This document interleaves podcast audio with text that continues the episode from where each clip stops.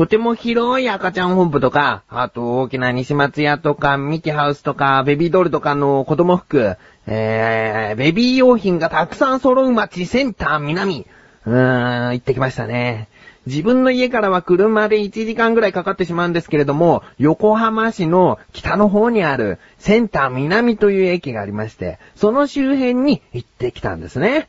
えー、まあ、先ほど言ったベビー用品目当てで、えー、来まして、で、初めて車で行ったもんで、ちょっと迷っちゃったんですね。あ、ここが駅だっていうところまでは、あの、まっすぐ行けたんですけれども、ちょっと迷っちゃって、駐車場どこかなって、ぐるーっと回ったんですね。うん。で、ぐるーっと回ってるところで、あ、ここを左に曲がると、えー、また一周して駅に戻れるから、そこでまた駐車場探し直そうと思って、ぐるっと、こう、左に曲がったんですね。そしたら、駅が見えて、あれ？ここセンター南だっけなと思ったら、センター北だったんですね。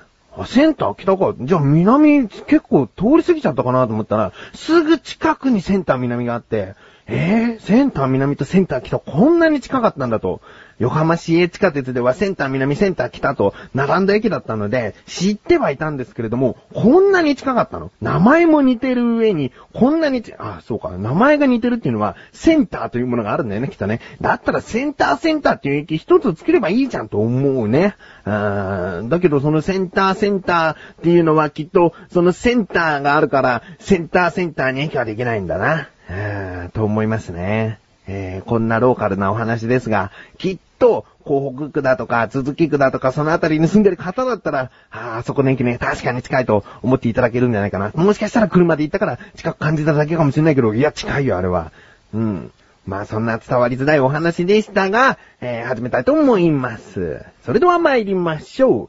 菊池翔のなだらか向上心。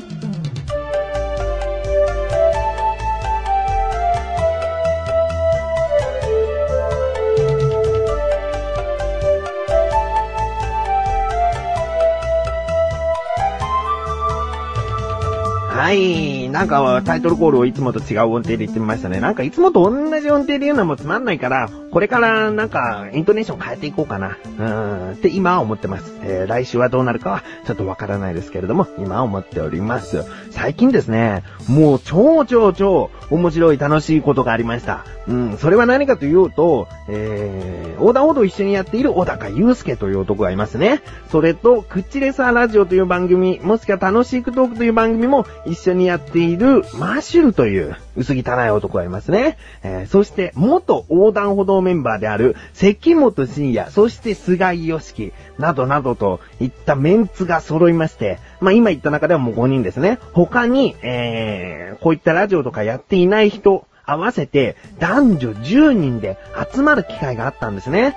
うん、まあ内容はそのとある友達の結婚式で、えー、その軍団がまとめて呼ばれたとということです。あ、結婚式というか二次会ね。うん、で呼ばれたんですね。で、久々に会って、その10人が、もう一つのテーブルを囲んで、こう、ちょうど10人囲えたんですね。うん、その輪になっての談笑だとか、もうすごく楽しくて、うん。で、どんな話が出てどう楽しかったのって言っても、きっとこれを、あの、お聞きの方は楽しめないんですよね。えー、そういうもんなんですよね。例えば、あの、俺は酒を飲んだらすごい面白いんだよとか、そういうのって、あの、人に聞かせる面白さじゃないんですよね。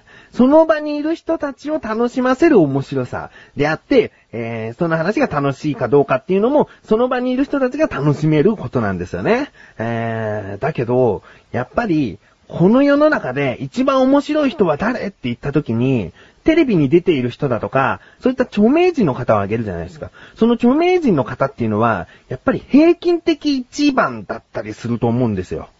うーん、これは、な、なんていうかな、あの、人それぞれの面白さがあるもんで、そこからの面白さっていうのは、やっぱり平均的に、あの、総合的に面白いんであって、あの、何かに対して、その人に対してトップに面白いことではないと思うんですね。うん。だから自分の場合、面白かったことっていうのは、そのテレビで見てるよりも、あの、何かラジオを聞いてる時よりも漫画を読む時よりも面白いことっていうのは、実際に会う仲間たちなんですね。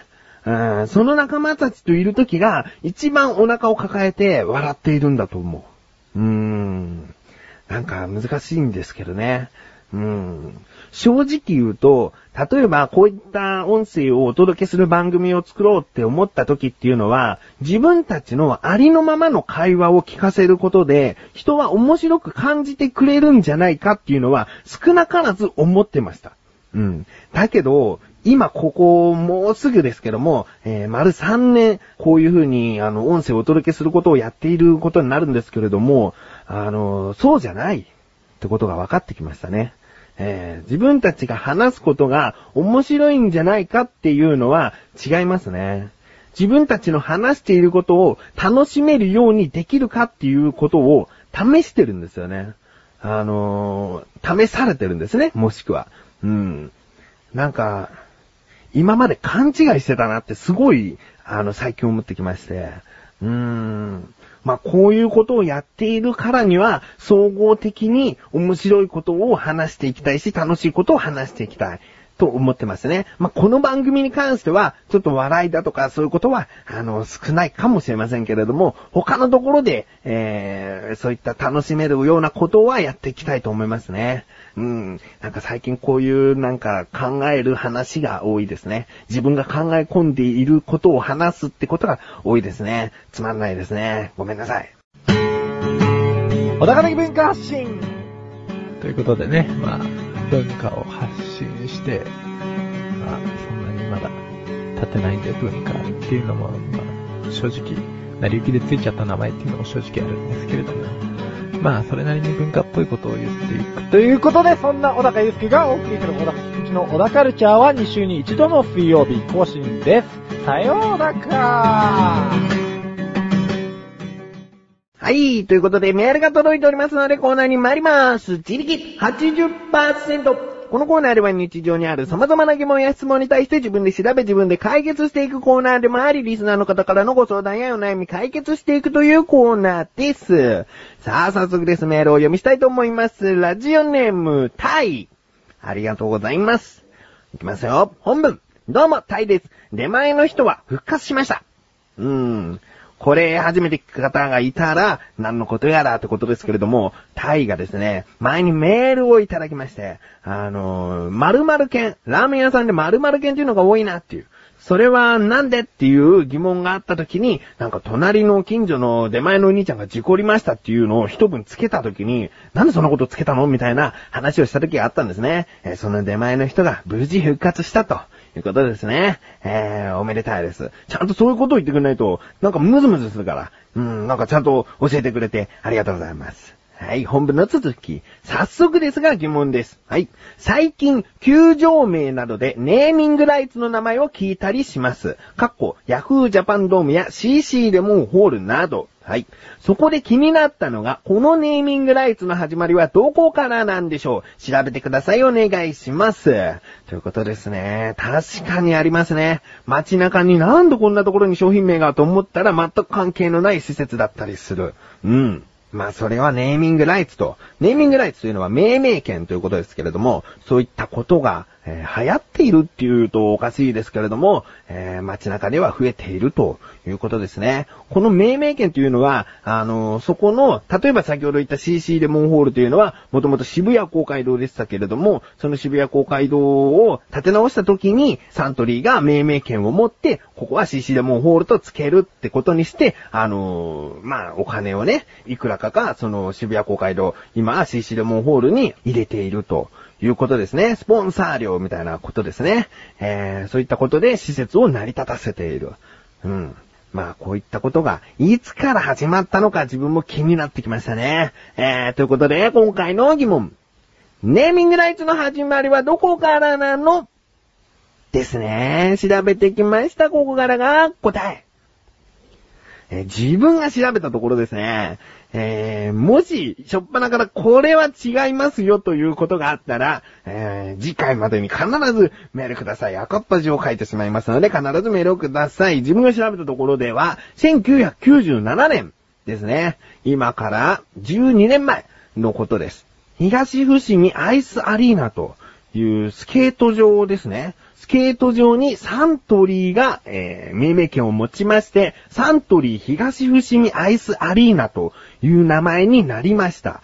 こちらは国内初の命名権導入した施設ということになっておりますね。えー、ちなみに、こちらの方2006年でサントリー東伏見アイスアリーナという名前は終わっています。その後に大道ドリンクアイスアリーナと変わりました。2006年9月23日から変わりましたね。えー、こちらの方はもう名前の通り大道ドリンクが命名権を持って付けた名前でございますと。うん。そして、えー、確実に次はここっていうことではないんですけれども、えー、味の素スタジアム。こちらが2003年の3月1日。元は東京スタジアムですね。うん。公営施設として国内初の命名権を導入したところでございます。うん。まあ、初めて聞いたときは、味の素スタジアムって、すごい違和感を感じる名前でしたけれども、今ではもう聞き慣れたようなもんですかね。うん。そして、野球場。野球場も結構あるんですけれども、一番最初はですね、えー、今はなきということになってしまいますけれども、ヤフー BB スタジアム。こちらの方が2003年4月から2005年3月31日まで、えー、オリックスブルーウェーブの神戸総合運動公園野球場がヤフー BB スタジアムという名前になっておりましたね。うん。ですけれども、今ヤフーといえばソフトバンク、ということで、えー、こちらの球場はありませんね。野球 BB スタジアムという名前ではもうありませんね。2005年の3月からは、福岡ヤフージャパンドームとこちらが元福岡ドームですね。今ではもう、ヤフージャパンドームって言ってるのか、ヤフードームって言ってるのか、えー、わからないんですけれども、福岡ドームと言ってしまう人も多いかと思いますけれどもね、えー、こういった命名権によって名前が付けられております。そして命名権っていうのは、もっと、あの、野球場に関してはありまして、えー、ヤフージャパンドームで言いますと、一塁三塁側のファールエリアに、フィールドシートという、ものを新設したんですけれども、こちらの方はコカ・コーラウエストホールディングスとの契約により、こちらの方が命名権を持っており、コカ・コーラフィールドシートというものがあるらしいですね。ヤフードームの中にさらに命名権を持ったシートというものがございます。うーん。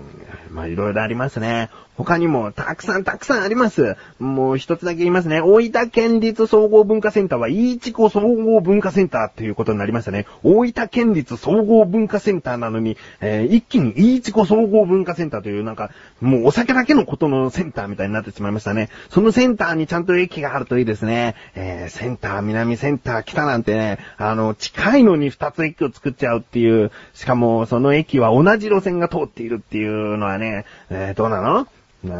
まあ、それは置いときまして、えー、まあ、こういった感じで、えー、タイ、どうですか？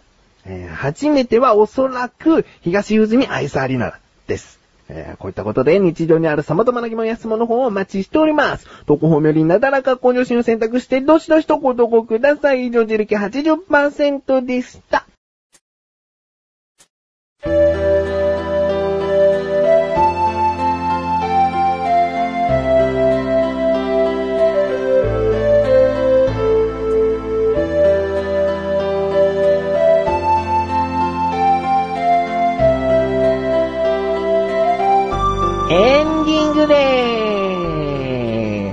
そして、お知らせでーす今回のなだらか向上心が配信されたと同時に更新された小田カルチャー、小高菊池の小田カルチャーという番組がありますね。